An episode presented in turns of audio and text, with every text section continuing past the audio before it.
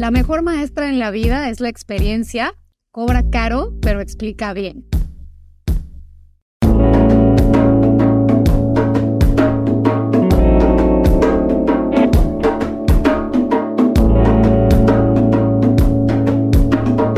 Esto es Más cabrona que bonita. Cuando miro todo el trabajo que ha hecho en lo profesional y en lo personal, me queda claro que siempre busca el cómo sí. Transformadora de mundos, empresaria, conferencista, escritora, poetisa, ella es Ana Victoria, esa que va adelante guiando el camino y abriendo puertas, la que con su vida como ejemplo inspira. Bruja, maga que usa su varita mágica para cambiar la realidad y hacerla más flexible, más humana. La gurú de las emprendedoras, la que pone su barco para que nos subamos todas y nos invita a navegar más lejos de lo que alguna vez pensamos, trazando rutas que a mí y a muchas otras nos han cambiado el rumbo, la que lleva años dibujando otro mapa para que en él podamos aparecer todos.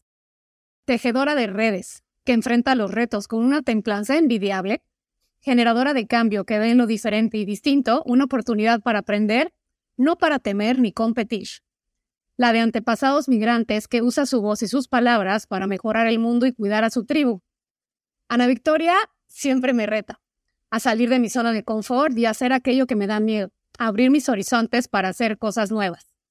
La conozco desde que nací y sé que ella ha renacido varias veces más. Cada una de esas veces lo ha hecho más fuerte, más compasiva y más sabia. Compositora de momentos y atmósferas para disfrutar de los suyos, acompañada de una buena conversación la vida de Ana Victoria parece una rica, larga y sabrosa sobremesa, la que vaya al son de su corazón, hija, hermana, prima, amiga y desde hace algunos meses, madre, la jefa que sabe bien quién es y no busca complacer las expectativas externas, la que no tiene un pelo de tonta y vaya que también es bonita. eh, Bienvenida, Oye, oye, qué lindo. Gracias por tomarte el tiempo de, escribir eso. Me encantó. Gracias por cada palabra. Literal es un reflejo de lo que de lo que me has inspirado cuando leo las cosas que escribes, cuando tuve la oportunidad de estar en tu podcast y hiciste lo mismo por mí, y también cuando he escuchado todos tus capítulos y todas esas sesiones en donde, uff, eres una maestra de la pluma, mana. Entonces, esto para mí era importante. Era importante hacer lo mismo para ti. Y mm, estoy feliz, estoy muy contenta. Eh, ni siquiera te puedo decir que estoy nerviosa porque la emoción rebasa cualquier otra emoción que esté, bueno, sentimiento que está ahí detrás. Estoy muy contenta. Y me gustaría, antes de empezar, me gustaría decirte que sé que en en el Internet y en muchos programas y en muchos lados hay mucha información acerca de tu camino laboral. Hay mucha info de lo que has hecho, de tu negocio, cómo eres una mujer empresaria.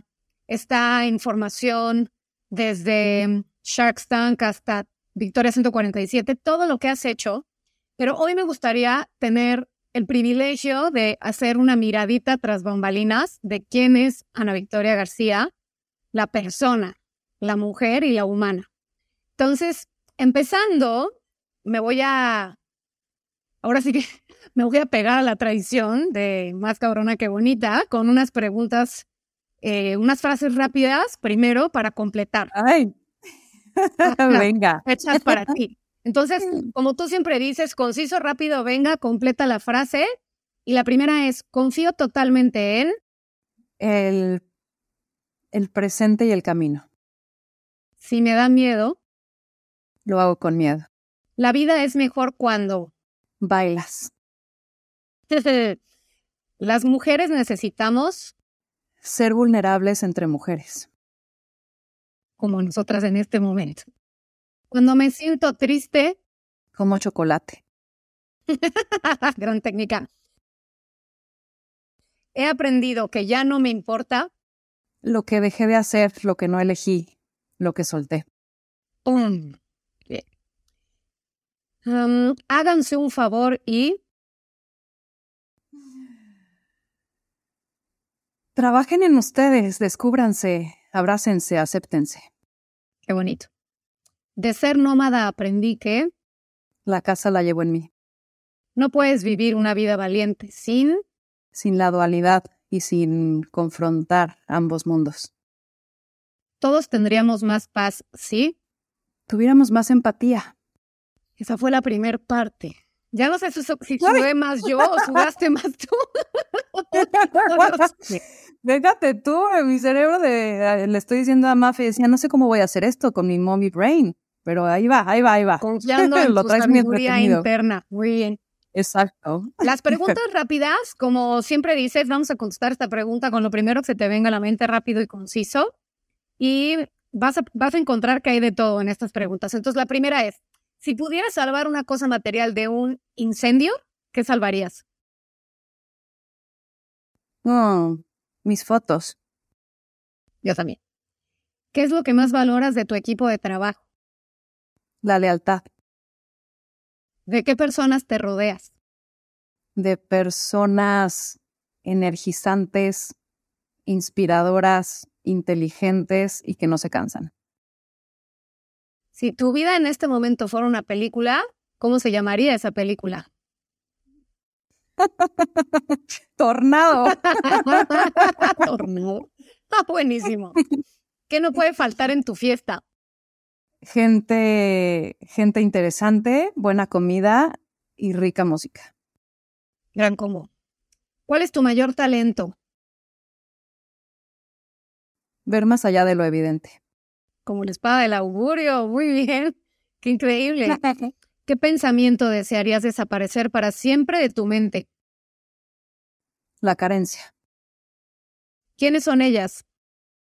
Todas las mujeres que han sido valientes y me resuenan y me espejean. Ok, ¿y qué harías si se fuera la luz en todo el planeta? Prender una vela. Muy bien. Bueno, pasaste. Pero, pero te voy a decir, pero también antes de prender la vela, vería las estrellas. Se han de ver chingoncísimas sin tanta luz. Imagínate la oportunidad que sería eso, ¿no? De poder decir, ah, así se ve el mundo sin, sin tanta luz, qué maravilla. Oye, Mana, pues yo vuelvo a repetirte que estoy eh, muy agradecida de la oportunidad de poder entrevistar a la mera mera, ¿no? Y no solamente hacerlo para hablar de, de lo que sea, sino para hablar de tu vida personal, para poder hacer este ejercicio, eh, lo, que yo siento, las personas que nos están escuchando a lo mejor también sienten ello, que cuando vemos a mujeres como tú, mujeres completas, exitosas, mujeres que eh, saben lo que hacen, que van con un rumbo muy marcado, generalmente nos da la curiosidad de qué hay detrás, porque vemos los éxitos y vemos los resultados, pero no sabemos el camino. Y mm, este sneak peek, esta, este asomo, ¿no? Que nos vamos asomar así tras bambalinas, es para poder identificarnos con esa Ana Victoria, para poder eh, saber si son los mismos anhelos, si son los mismos miedos, si son los mismos deseos. Y hoy quiero hablar de tu experiencia de vida. Obviamente tu experiencia de vida también conlleva la parte del trabajo, ¿no? Pero me voy a enfocar un poco más en tu experiencia de vida personal.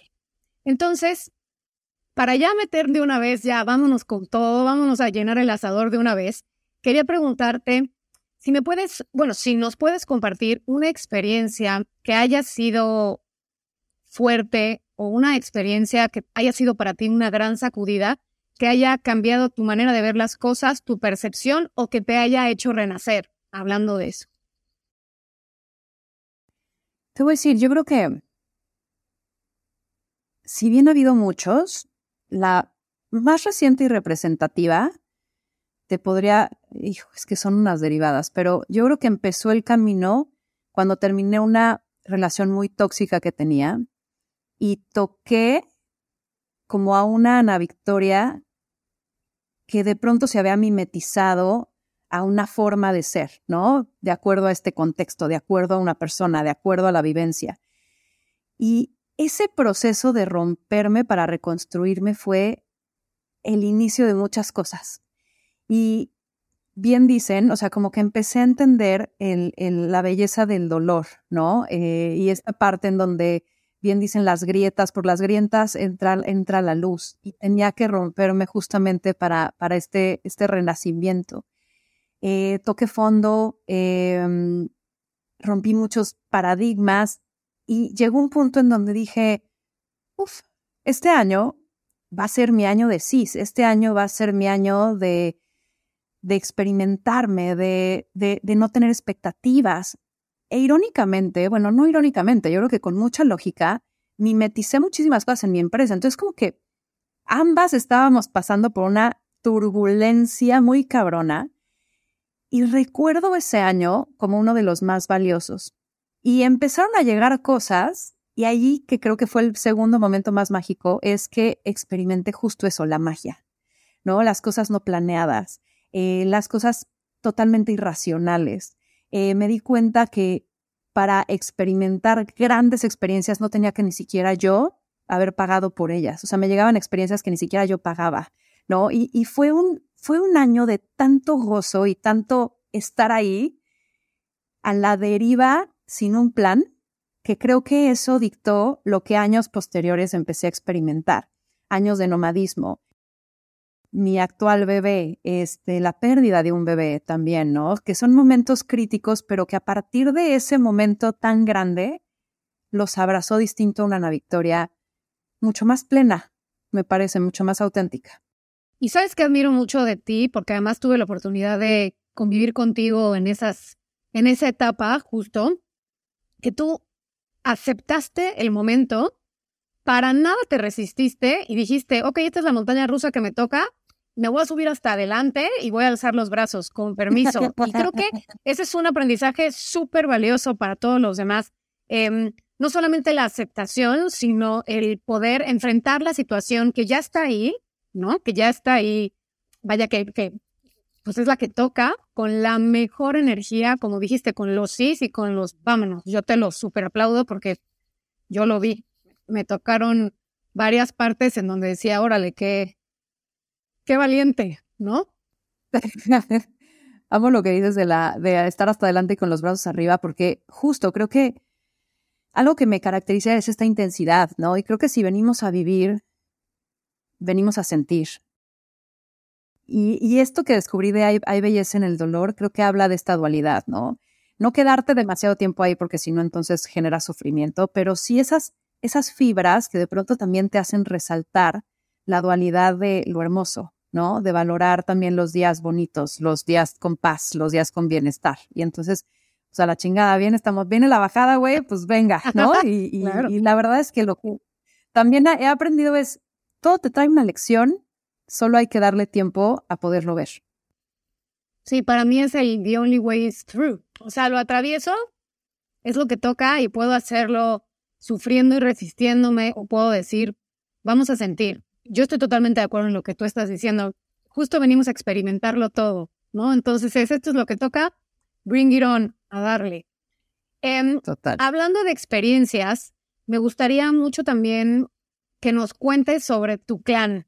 Estoy hablando de tu familia y me llama mucho la atención. Eh, siempre aprendemos de la experiencia de los demás y también creo que en, en cuestión de los antepasados estamos formados por las experiencias de los demás. ¿Qué has aprendido de tu madre, de tu abuela? Que además yo tengo el gusto de conocer a casi todos. ¿Y cómo las experiencias de los demás? Digo, son dos preguntas. Una es más enfocada a tu mamá y a tu abuela. Digamos que son como las mujeres importantes, si quieres mencionar a alguien más también. Y por otro lado, tú y yo compartimos em, la misma, el mismo pasado que venimos de migrantes. Creo que, o bueno, quisiera que me platiques qué diferencia o qué oportunidad de percepción nos dan las experiencias de nuestros antepasados o cuáles son esas cualidades que, con las que nos dotan que son distintas o que podemos aprovechar. Te voy a decir, antes de responder esas dos, creo que algo, algo importante que he aprendido es que no importa lo que observes, sino lo que ves en él, ¿no? Y es mucho algo de lo que hemos platicado tú y yo, de, depende de cómo y qué, qué lentes decidas ponerte a las situaciones, ¿no? Mi mamá estuvo hace unas semanas acá en Nueva York y mi coach, que es una máxima hermosa, preciosa, yo le decía, viene mi mamá, y va a haber una convivencia muy intensa. No está mi güey, vamos a estar solas. 24/7. Y pues hay algo que de pronto las mamás empiezan a pushear, a empujar, y digo, quiero, quiero realmente estar bien, ¿no? Y quiero aprovechar esta situación al máximo. Entonces como que lo hablé con mi terapeuta y me dijo, aprovecha para ver a tu mamá como un mapa. Y dije, qué, qué bonito, ¿no? Y entonces parto de ahí porque la vi con unos ojos tan distintos esta vez. Me vi en ella, yo creo que nadie más se parece a ti como tu mamá cuando decides verlo así. Em, y tuve mucha empatía y tuve mucha compasión y tuve mucho entendimiento.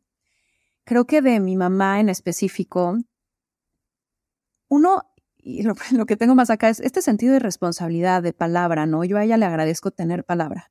Yo soy alguien confiable gracias a que ella me hizo confiable y me decía, si quedaste en algo, cumples. Si quedaste en una cierta hora, llegas. Si vas a hacer esto, respondes.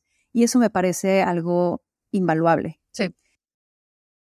También esta niña interna, ¿no? Esta niña que, o sea, mi mamá con su edad, lo que sea, yo sigo viendo una niña chiquita en ella, ¿no? Esta chispa en los ojos, esta, eh, nuestra familia siempre fue muy alegre, como que a todo dándole una vuelta de risa, eh, de risa teta, o sea, ni siquiera demasiado rebuscado, ¿no? O sea, y, esa parte alegre es, es justo algo que también como que me da ligereza y eso le agradezco un montón.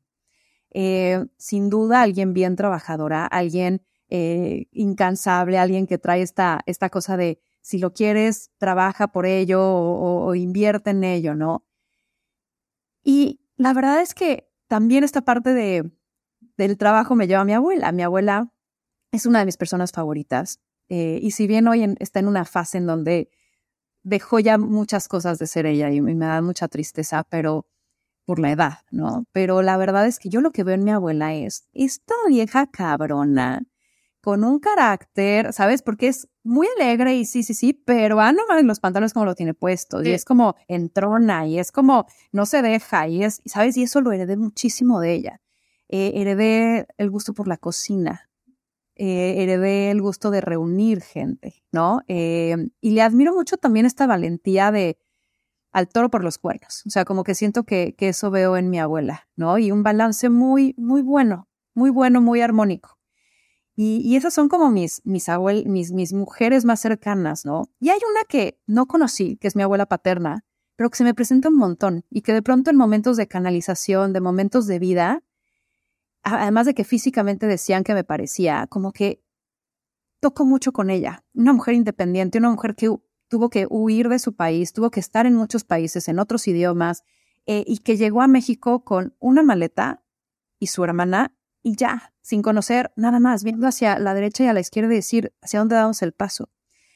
Y de ella yo creo que traigo toda esta parte aventurera, toda esta parte nómada, toda esta parte de descubrir, de explorar, de sin miedos, ¿no? No, no de gratis estoy viviendo en otro país. Este, siempre como que me aviento sin, sin, sin saber si hay una red abajo, ¿no? Y creo que esa parte la traigo de alguna forma de ella. En las preguntas rápidas también dijiste algo sobre de que eh, tú, tú eres tu casa y creo que justo el arraigarse, el habitarse, el arraigarse, ¿no? El anclarse es la posibilidad de ir a donde sea sabiéndose sostenido. Y eso es hablando de los nómadas y hablando de nuestros antepasados que a lo mejor no tenían un lugar y que fueron o tuvieron que ir vagando por un lado y del otro, eso no les quitaba su sensación, no nada más de valor, sino como su arraigo en soy, sé quién soy. Y eso creo que también te lo admiro, que no importa dónde estás, y no estoy hablando nada más en país, sino en qué situación te encuentras, tú sabes muy bien quién eres. no, lo de los, la familia migrante, ¿no? Creo que otra vez vuelvo a, depende de cómo lo veas, porque creo que hasta que no identifique que de pronto este miedo de las cosas se pueden acabar y este fatalismo, que claro que viene heredado de, es que mañana quizás todo, pierdes todo, te mudas de lugar y, y, dejas familia, dejas que, que más balsas, eso claro que lo heredé, ¿no? O sea, mi, mi abuela, pues cuando hicimos la mudanza tenía 85 cajas de cereal vacías, güey, ¿no? O 18 moños, por si, por si, por si, o sea, todo lo guardaba. Esta parte de, de, del susto de en cualquier momento me lo quitan y hay que aprovechar cada segundo, claro que es una historia que, que me contaron, que lo viví, que lo, que lo mamé, ¿sabes? Y es algo que está tratado de reescribir. No, no, no, o sea, como aceptarlo, ¿sabes? Y, y ver el valor de eso. Y ver, gracias valientes que me trajeron aquí, pero hoy ya no tengo yo ese peligro, Exacto. ¿no? Y cómo yo reescribo mi vida a partir de eso y cómo lo encuentro como un impulso a mi historia, pero no como un freno y no como un miedo y no como un, este, justo, este, pues no sé, como una barrera, ¿no? Un impedimento. Es como honrar lo que ellos tuvieron que vivir y también poder ver que ese recurso ya no es necesario, que nosotros estamos en otro momento no por eso no agradecer por todos los esfuerzos, pero sí mirar la, el presente y mirar la vida desde otros lentes. Yo coincido, en casa de mis abuelos y en casa de mis papás hay una bodega de cosas por si acaso.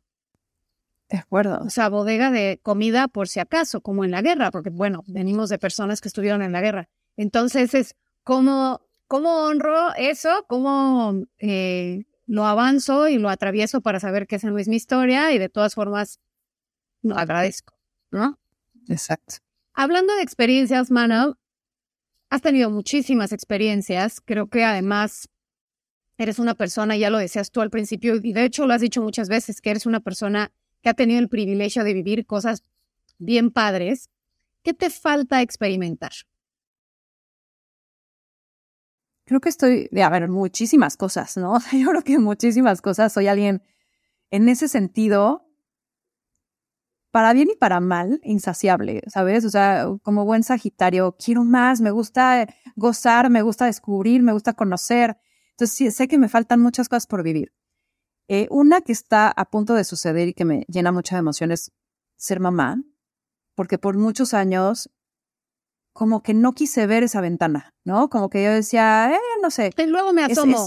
Ah, luego, luego, luego, tengo tiempo, tengo tiempo. Yo creo que claramente es porque no estaba en el momento ni con la persona adecuada, ¿no? Y llega cuando tiene que llegar y hoy estoy en un lugar seguro, amoroso, donde quiero arraigarme, ¿no?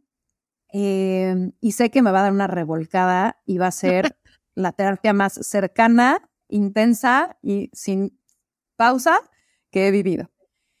Eh, ¿Qué más quiero vivir? Quiero, por ejemplo, me emociona muchísimo de pronto vivir una época de mi vida en un lugar tipo selvático, tipo fuera de una sociedad, de un de ruido, de civilización, de, de inmiscuirme a un lugar en donde haya inclusive otras religiones, otras culturas, otros, o sea, como que esté con esta parte de, de, de ser estudiante por la vida al 100, ¿no? Que me dé inclusive el uso horario que sea totalmente distinto. O sea, se me antoja esa experiencia.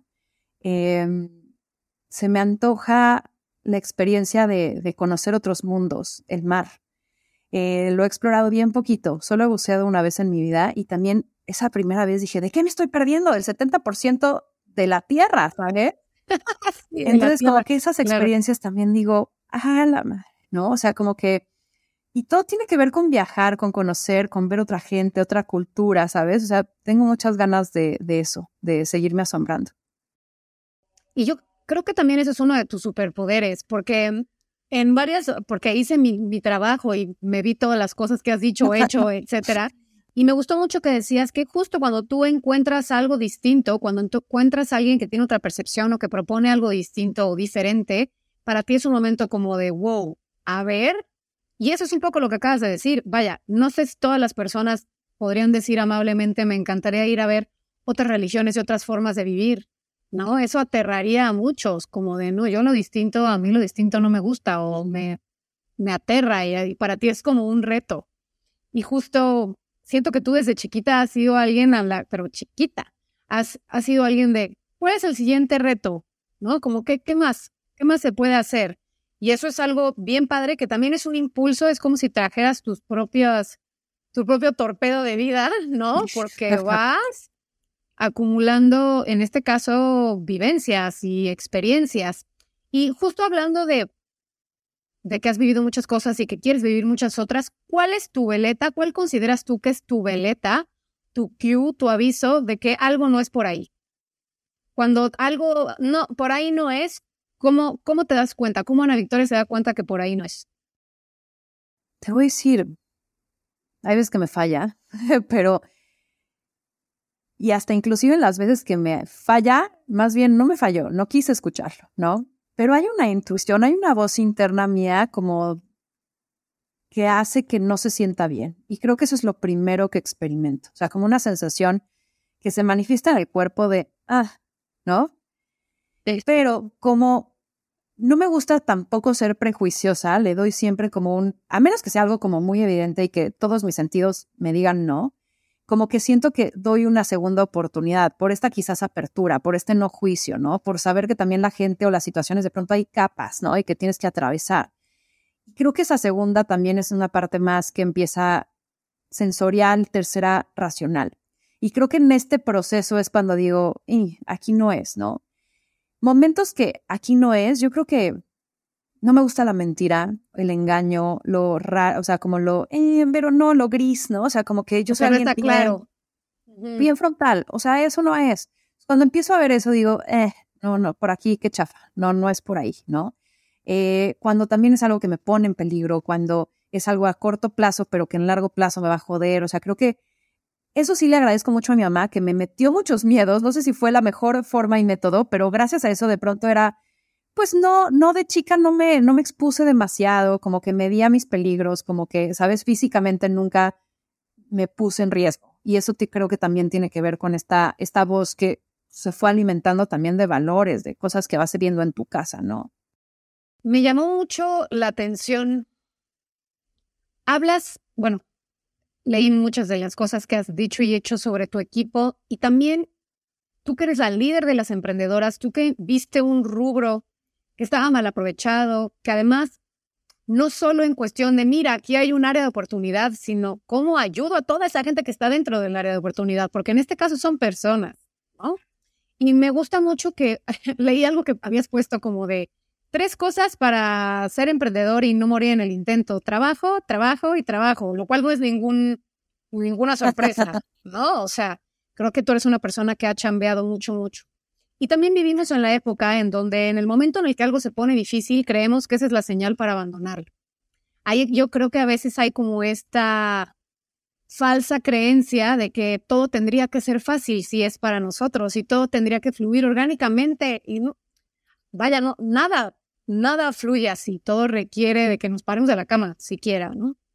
¿Qué experiencia tendrían, o bueno, dentro de las que has vivido, qué experiencia tiene que pasar una emprendedora que no va a ser fácil, que puede que sea incómoda, pero que es esas experiencias que le vas a decir, mira, te va a tocar esto, pero te juro que eso te va a hacer más fuerte, te lo juro que después de eso vas a agarrar más aire, más viento en tu velero. Te voy a decir, yo a veces peco de irme por el empedrado masoquista, o sea, porque esta parte de, no, ¿cómo que no?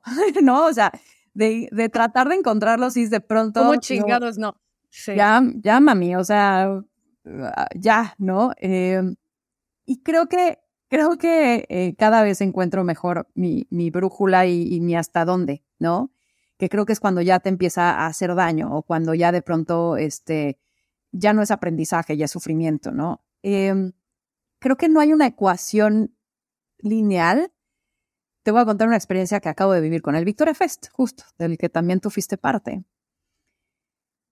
Viéndolo en perspectiva, está muy cabrón como cuando vives algo, una cosa es cuando estás enlodada y otra cuando ya te sacudiste y tal, ¿no? Y entonces como que el Victoria Fest ha tenido, tiene tuvo muchas facetas, ¿no? Y es como creo, la ejemplificación de un nuevo proyecto que cualquiera puede representarse con él. Para mí, la, la parte más energizante de cualquier proyecto es la ideación. Me encanta crear, me encanta ver de algo abstracto, algo que se vuelva eh, tangible. Eh, me gustan mucho los conceptos, me gusta mucho como esta chispa que incendia, ¿no? Y de, estudiar un poco de dónde vengo y así el human design, que esta parte que es como manifestadora, pero también creadora, ¿no? Y entonces como que es esta parte de piensa, pero haz. Entonces esa primera chispa en donde todo es posible, donde hay un canvas en blanco de pinta, mana, pinta, puede darte mucha ansiedad porque es, ¿y hasta dónde? ¿Pero hasta dónde? ¿No? ¿Hasta dónde? Este, pero a mí me encanta esa emoción. Entonces, ese primer momento del Victoria Fest siempre lo disfruto un montón. Este año teníamos retos de que crecía el proyecto, tenía muchas otras aristas que no tenían los años pasados, volvíamos a, a presencial después de un par de años. Y entonces quería hacer algo chingoncísimo. Y entonces empiezo así. Soy alguien ambiciosa, pienso en grande, prefiero como igual y quedarme más un poquito más corta, pero de algo genial, a empezar chiquito y pues quedarte mucho más, ¿no? Micro. Después llegaron los puntos en donde empiezas a vender la idea y algunos te los compran, algunos no, pero empieza el momento de gosteo, empiezan los nos. Y ahí es donde yo les diré a las emprendedoras, sí, mami, o sea, por cada 20 nos te van a decir un sí, ¿sabes? O más menos, depende de tu etapa, güey. Entonces, tenlo, tenlo presente, no te canses, aprende y otra vez en retrospectiva, yo los nos ¿sabes? Los odio. Nadie, nadie dice, ay, voy a hacer esto para que me digan no. Mm, claro que sí, me rechacen. algo para, para que te digan sí. Pero ahorita veo los nos como estos pinches güeyes así, como el diablito de, de Derbez, güey, que dices, ah, pues órale, güey, ¿cómo, ¿cómo hago ahora para que sea un sí? Entonces, como que son un motor también y un impulsor a decir, ya me dijiste por aquí no, pero ¿qué crees? Entonces, si le juegas, o sea, si lo ves como un poco más juego, en el buen sentido de la palabra, y te reta a darle la vuelta, ahí es algo positivo que darle a los nos.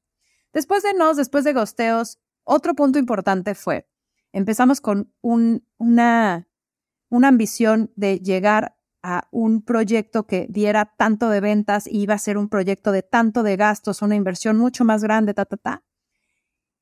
Y pues yo decía, si no llegamos a cierta meta económica, pues yo tengo que reducir esto. Pero ¿cómo lo reduces de una manera en la que no se vea en el producto final? O sea, aquí hay otra buena lección para las emprendedoras de decir, maneja tus números, mami. Sé creativa. Estoy diciendo mucho mami, nunca digo mami, me siento cubana. ¿Será porque vas a ser mami? que traigo la mami en mí. mami en mí.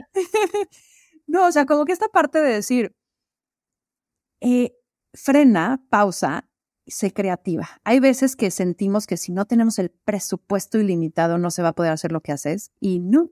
Y ahí fue otro aprendizaje de este año, el decir, a veces cuando las cosas no se ponen fáciles, te hacen más creativa. Y entonces en ese momento, híjole, o sea, ¿qué hacemos? ¿Qué intercambiamos? ¿Qué no sé qué? Ta, ta, ta, ta, ta, ta, ta. Y sí, hubo unas cosas que no se pudieron hacer, pero en su mayoría cumplimos lo que queríamos hacer. Entonces como que desenebrando eso, una vez ya pasado el Victoria Fest, dije, güey, no mames, o sea, fue un año de olas de, ah, revolcón, revolcón, revolcón. Y como bien dicen, 99% te la pasas remando en, para intentar el 1% que es la ola, que fue el día del Victoria Fest. Que mira qué maestro, ni siquiera pude ir físicamente. Sí, es impresionante. Sí, sí, qué, qué, aprendizaje. o sea, es que el Bibliografía te juro que ha sido un gran maestro porque fue in your face. O sea, quieres, querías estar o lo creaste para ti, pero ¿qué crees? Tienes que soltar y tienes que confiar y tienes que hacerlo a distancia. Pero aún así, el día del evento a distancia para mí fue adrenalosísimo. O sea, ese día no pude dormir al día siguiente de tanta emoción, de ver lo que había estado en mi mente, yo a distancia verlo materializado. Entonces, esa última experiencia, de diría las emprendedoras, va a llegar tu 1% de treparte a la ola. Y ahí te vas a dar cuenta que no lo hiciste por ese 1% y que si realmente lo ves con una bonita forma, perspectiva, la idea es gozar el camino y no pensar que te están revolcando las olas ese 99%, sino agarrarle el gusto. Sí, porque si no pensaríamos que es como salir con tu tabla y a la primera ola que te revuelca, ah, no, yo ya me voy. Nadie se tira las olas, ¿no? Y a la primera, bueno, habrá que sí, pero esperando montarla, pues estás ahí hasta que lo montas. Y al final del día, cuando estás en la noche en tu casa, te das cuenta que justo todo el ride, todo el, el camino es el que, el que enseña, el que tiene una gratificación impresionante. Y justo es muy curioso que, digas esto de, hay tantos nos que cuando llega el sí, pareciera que hiciste todo ese trabajo por el sí, pero en realidad todo lo estás haciendo porque confías en ti, confías en tu proyecto, porque amas lo que estás vendiendo, convenciendo, porque de verdad crees que tu idea es, es muy buena. Y yo siento que tú durante toda la vida sí tienes esa gracia de poder conectarte como con el universo para poder crear y no solamente crear, porque conozco gente que dice unas cosas maravillosas, pero no, luego no sabe, ¿no? Cómo, cómo traerlas al, al mundo material y tú sí, poder escribir o dibujar en ese canvas y luego decir, y además lo vamos a hacer de esta manera, como bien dices, con sus menos y sus más. Yo que te conozco desde chiquita, sé cuál es tu realidad, pero también sé que mucha gente que no te conoce pues, tiene un, un prejuicio, tiene un juicio, una idea totalmente equivocada de ti. Quería eh, preguntarte, ¿qué es lo más loco que has leído o te han dicho acerca de ti misma y qué son aquellos prejuicios con los que te has encontrado que dicen de ti? Te voy a decir algo que me, que me sorprende y no, porque la gente, la gente me ve y cree que soy mucho más mamona de lo que puedo llegar a ser, ¿no? O sea, la verdad es que creo que una vez es una barrera y no sé si es, pues, por físico o por postura o por lo que he hecho o por lo que sea, ¿no? Como que de pronto la gente siente que soy mucho más inaccesible, que soy mucho más mamona y creo que eso, bueno, sé que eso no es cierto, ¿no? La segunda es, sobre todo por Shark Tank, o sea, la gente siente que vengo de una familia de dinero, este, o que heredé, o que, sabes, como que ya lo tenía como muy, muy bien puesto, y, o que tengo millones de dólares, y la realidad ahí es, a ver, sí he trabajado, sí me he ganado lo que tengo, nada ha sido heredado más que mi educación, mis valores, que bueno, no es nada más, ¿no? O sea, es mucho, eh, pero no económico, y creo que, creo que esta parte de, de que la vida ha sido fácil también es como que lo retaría, ¿no?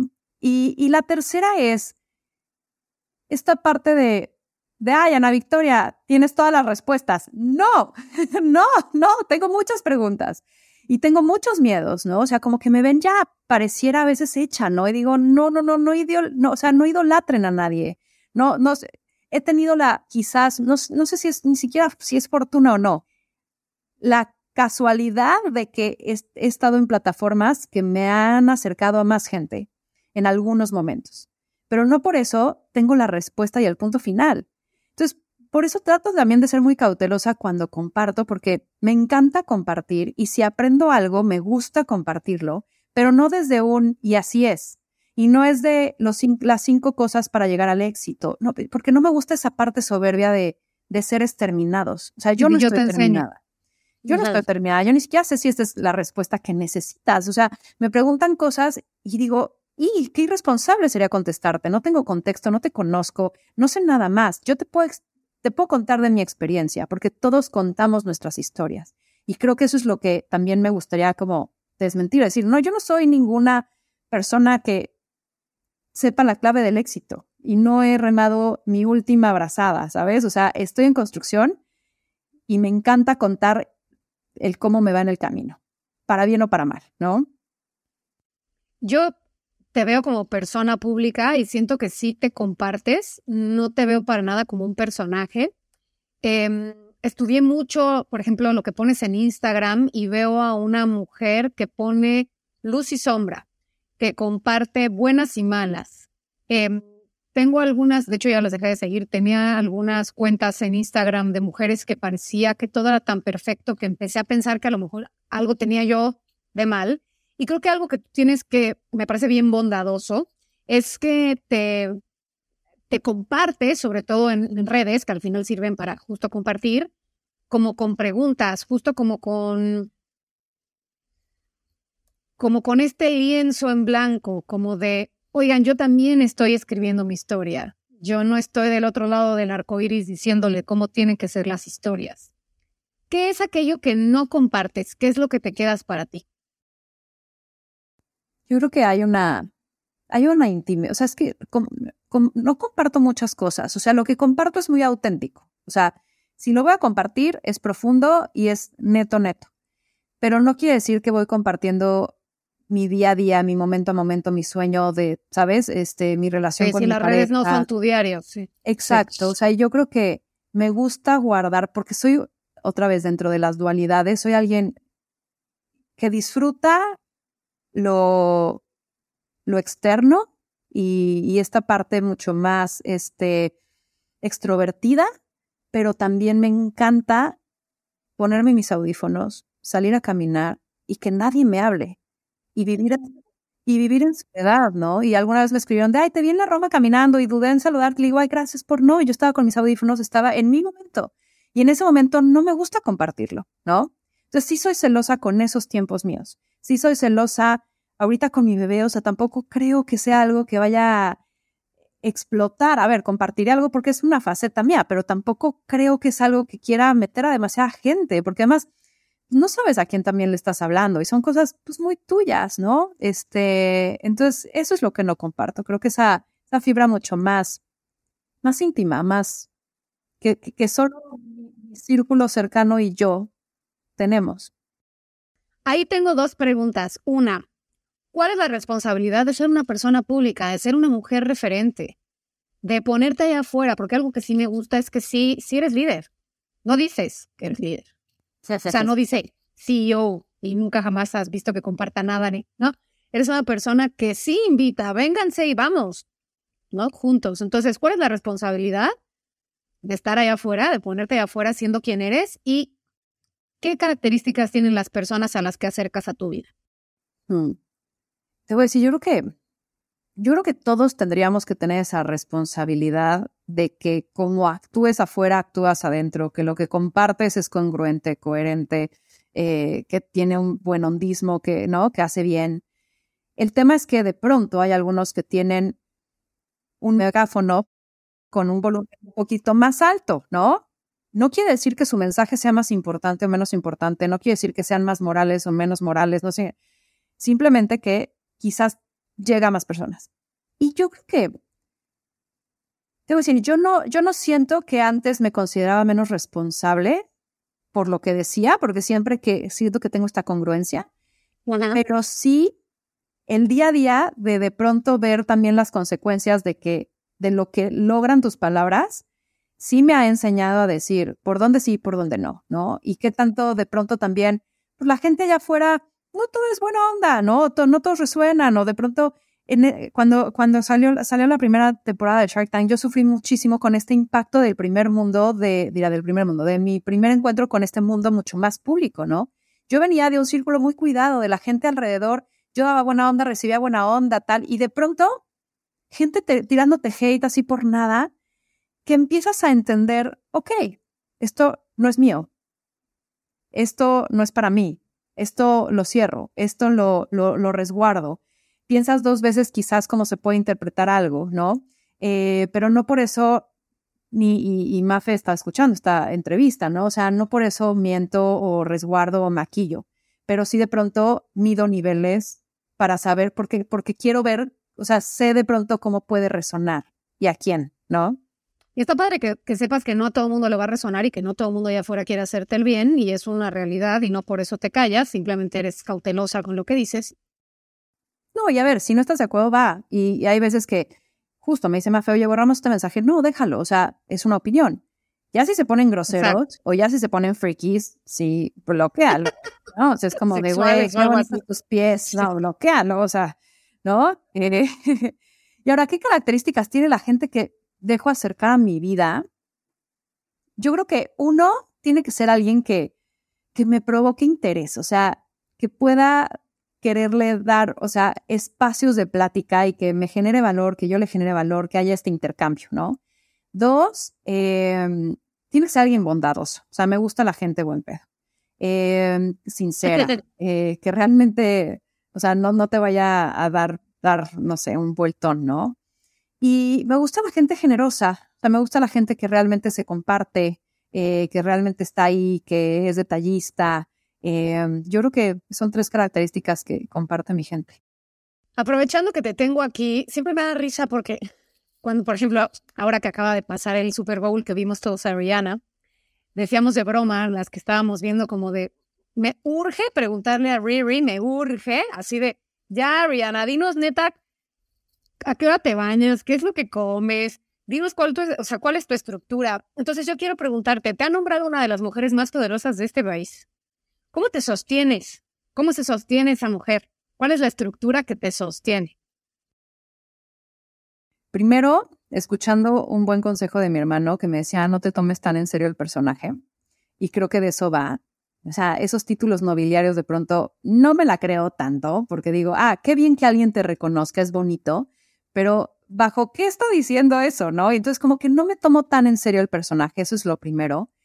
Y la segunda, te diría, en una estructura flexible. O sea, soy alguien que va escuchando y redireccionando. O sea, sí soy alguien que trabaja en mí, que tiene terapia, que le gusta explorar distintas terapias, que si de pronto la respiración, pero de pronto el coaching, pero de pronto human design, pero de pronto gestalt, pero de pronto, ¿sabes? O sea, que está explorando constantemente.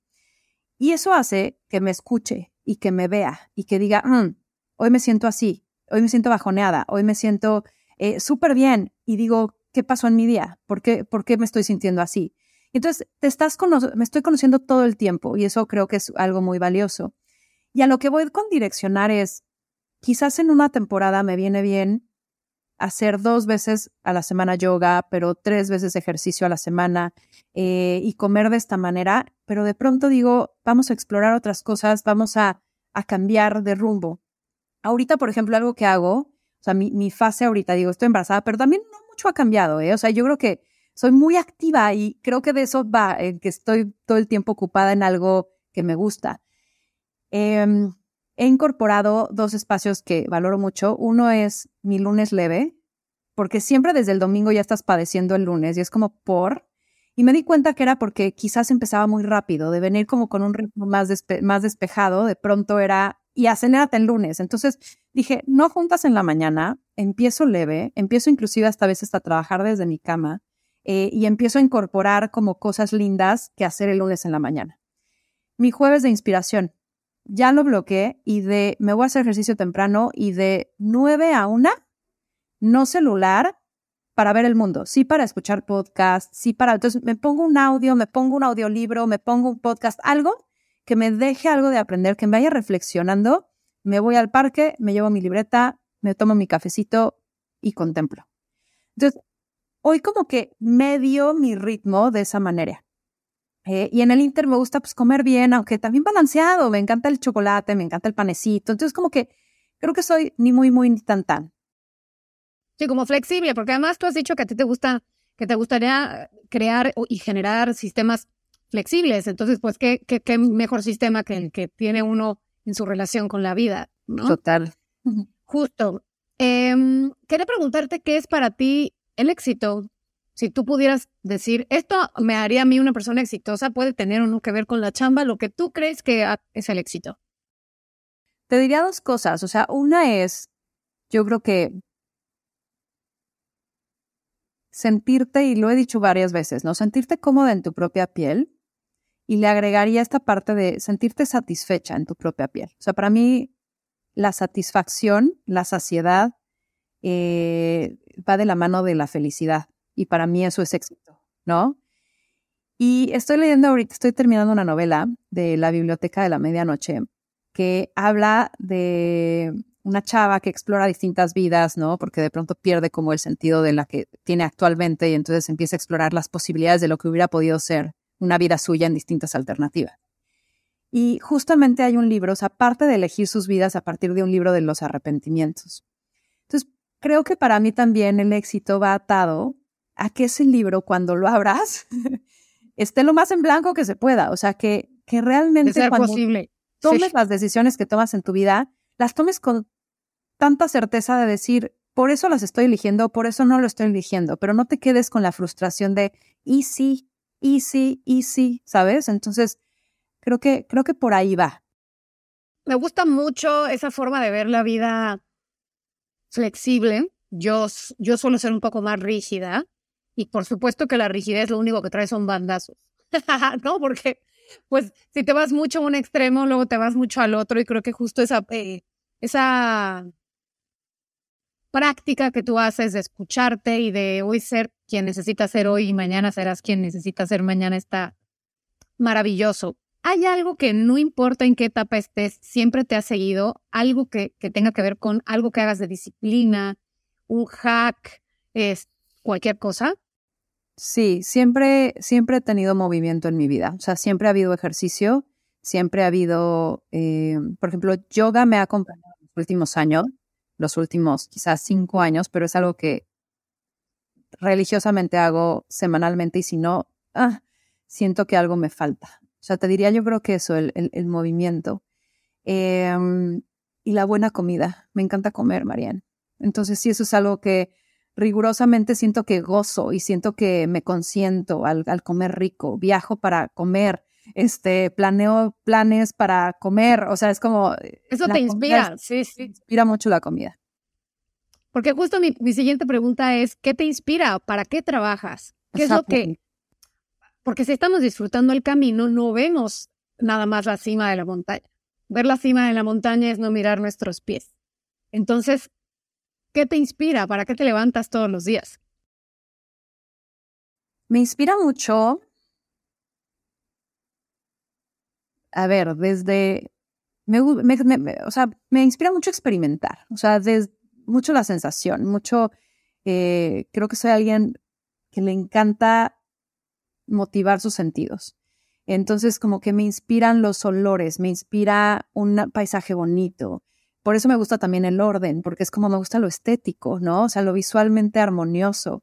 Me gusta el tacto, amo los masajes, este, eh, siento mucho amor al, ser tocada, al tocar, ¿no? Eh, la música, o sea, me inspira un montón la música. El otro día hablaba con alguien dentro de mis rutinas, de pronto me encanta, o sea, amo caminar y escuchando música, pero es que puedo caminar 15 kilómetros, ¿no? O sea, no me canso. Y entonces, pero me gusta, yo no sé si en otra vida fui rapera o qué pedo, o sea, pero de pronto música, no necesariamente escuchando música clásica, o sea, voy, este, escuchando Informer o voy escuchando, ya sabes, o sea, como que, y, me encanta esta inclusiva. Ajá, aquí en Nueva York nadie te voltea a ver, mientras más raro, menos te ven, ¿no? Entonces como que me encanta ir bailando y como que moviendo el cuerpo, o sea, soy alguien que me inspira lo sensorial. Eres una sabrosa sobremesa, ¿ves? mami. Em, mami. ¿A qué ya no le regalas tiempo? ¿A qué y a quién? Sí. Porque además tú has dicho que el tiempo es, es algo muy preciado. Me, me gustó mucho algo que vi, que te estaban, justo para lo de Shark Tank, te estaban diciendo como, ¿por qué no le puedes das tu dinero a todo el mundo? Y tú contestaste algo como de, oye, pues esto es una alianza y es una sociedad en donde pues yo, si de verdad quiero hacer algo valioso, pues no me voy a asociar con la mitad de la población para darles un gramito de mí, ¿no? O sea, y pusiste, el tiempo es muy valioso y es un recurso, es un privilegio. Entonces, hablando de eso, ¿a quién ya no le das el tiempo? ¿A qué ya no le das el tiempo? Lo que me quita energía. O sea, como que había observado que era muy complaciente o muy el deber ser, ¿no?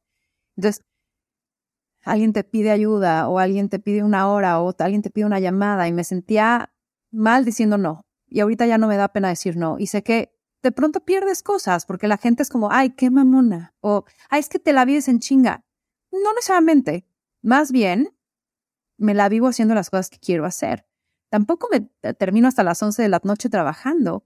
Pero hay veces que si me bloqueé irme a escuchar Informer, no, no voy a responder tu llamada porque ese es un espacio para mí. O sea, soy como muy cuidadosa en, en eso. Entonces, no quiere decir que esté en chinga, tal vez así lo aprecias tú, pero hoy no cabes en esa agenda. Entonces, hoy hacia lo que quizás me resta energía, hacia lo que de pronto también me genera un compromiso adicional, digo, mm. esto es algo que genuinamente yo quiero, resueno, puedo aportar o es algo que estoy haciendo por el deber ser. Y ese es como mi filtro.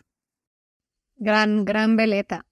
Y más, ¿sabes? En esta época en donde pareciera que lo único que tiene validez y lo, único que es valioso es aquello que tiene productividad, es maravilloso poder holdear en la agenda y decir, este es mi espacio. Y no, no estoy produciendo nada y no estoy generando dinero en este espacio, estoy generando experiencias y vivencias y un espacio para mí me parece maravilloso.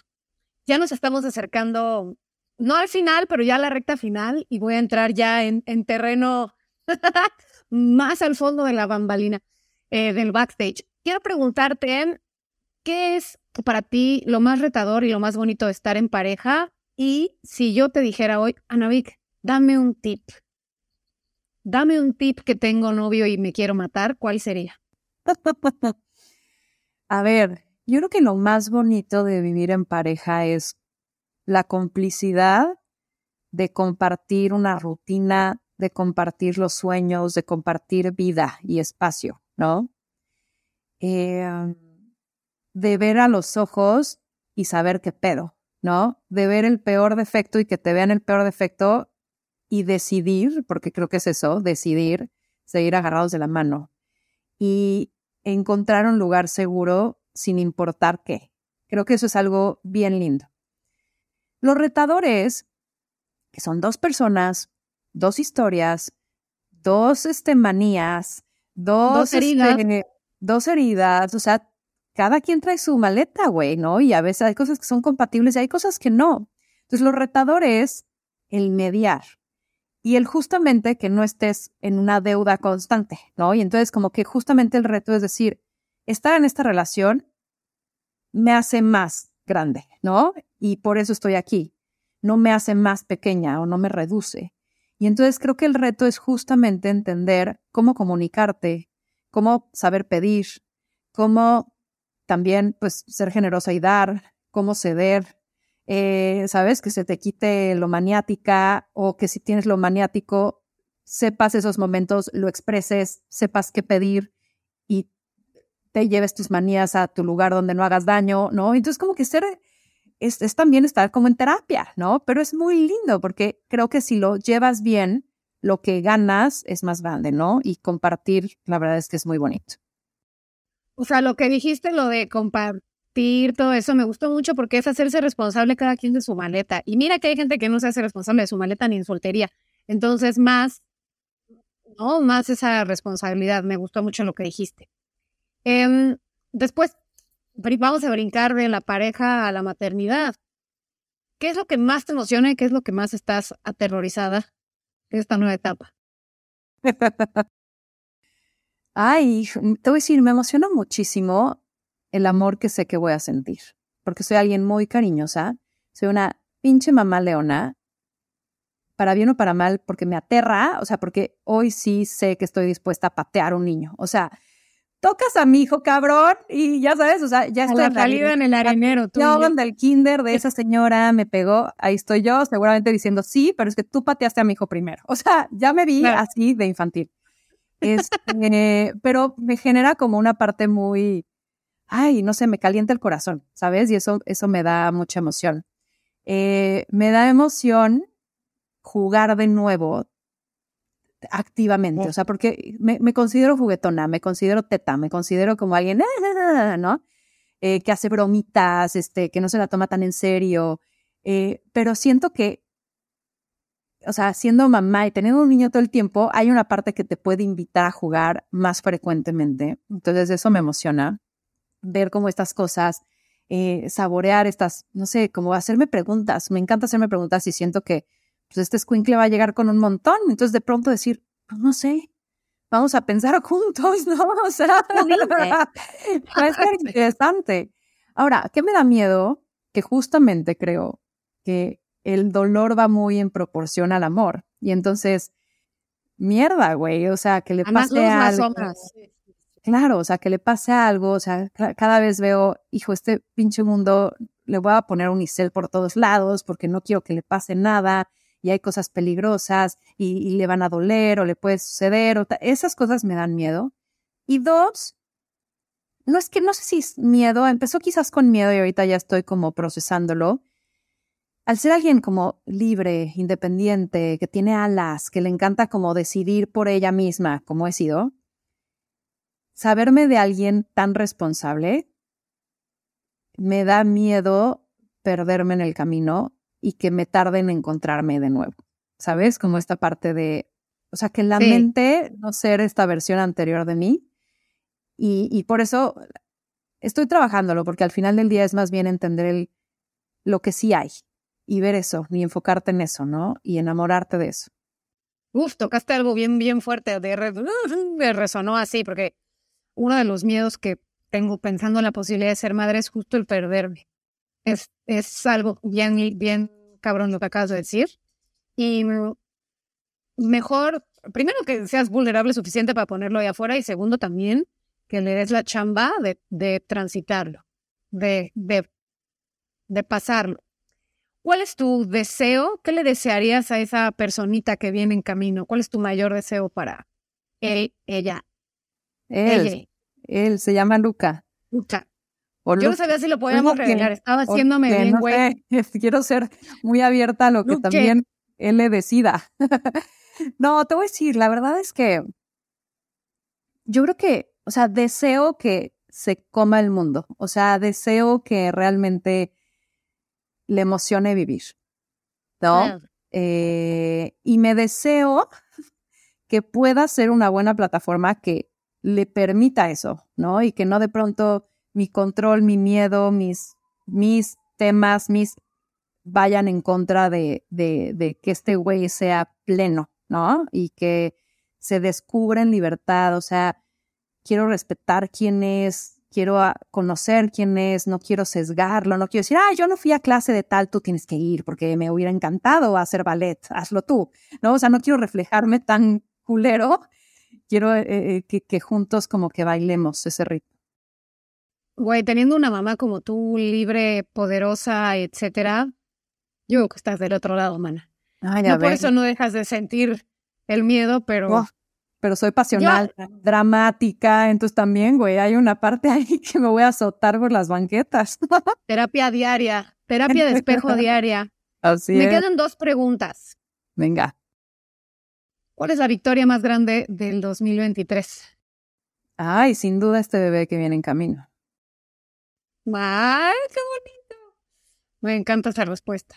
No sabía si le ibas a dar, pero sí me gusta. Sí, es que, ¿sabes? Se te ilumina la cara. O sea, te estoy viendo y es así y me, emociona, me emociona la Ana Victoria que también va a nacer ese día, ¿sabes? Uf. Y entonces digo, ay, ¿cómo será? Entonces es como... Nace, la, nace la madre y nace el niño. Es como un doble Magic Nursery, ¿no? Así, ¿te acuerdas? ¿De qué será? ¿Qué será? ¿Qué será? Ay, es niño, ya sabes, que le quitas el gorrito. Siento que esa es la emoción de, del día de Navidad.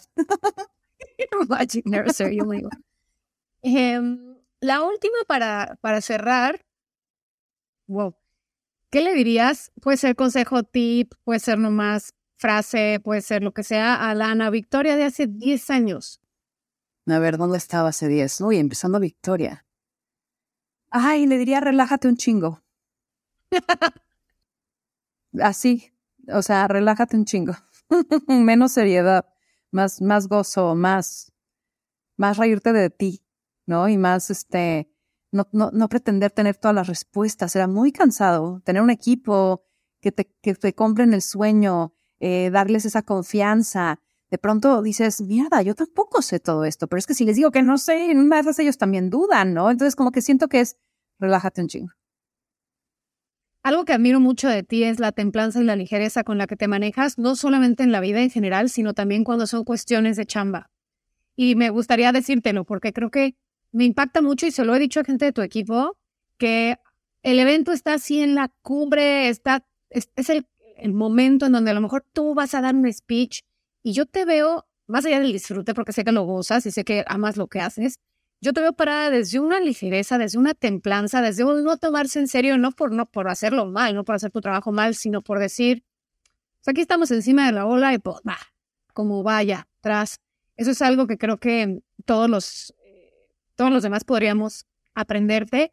Creo que sin duda en la plática de hoy nos dejas muchísima tarea Em, a mí me gusta admirar a las personas que admiro, me gusta admirarlas también por quienes son y no solamente por lo que hacen.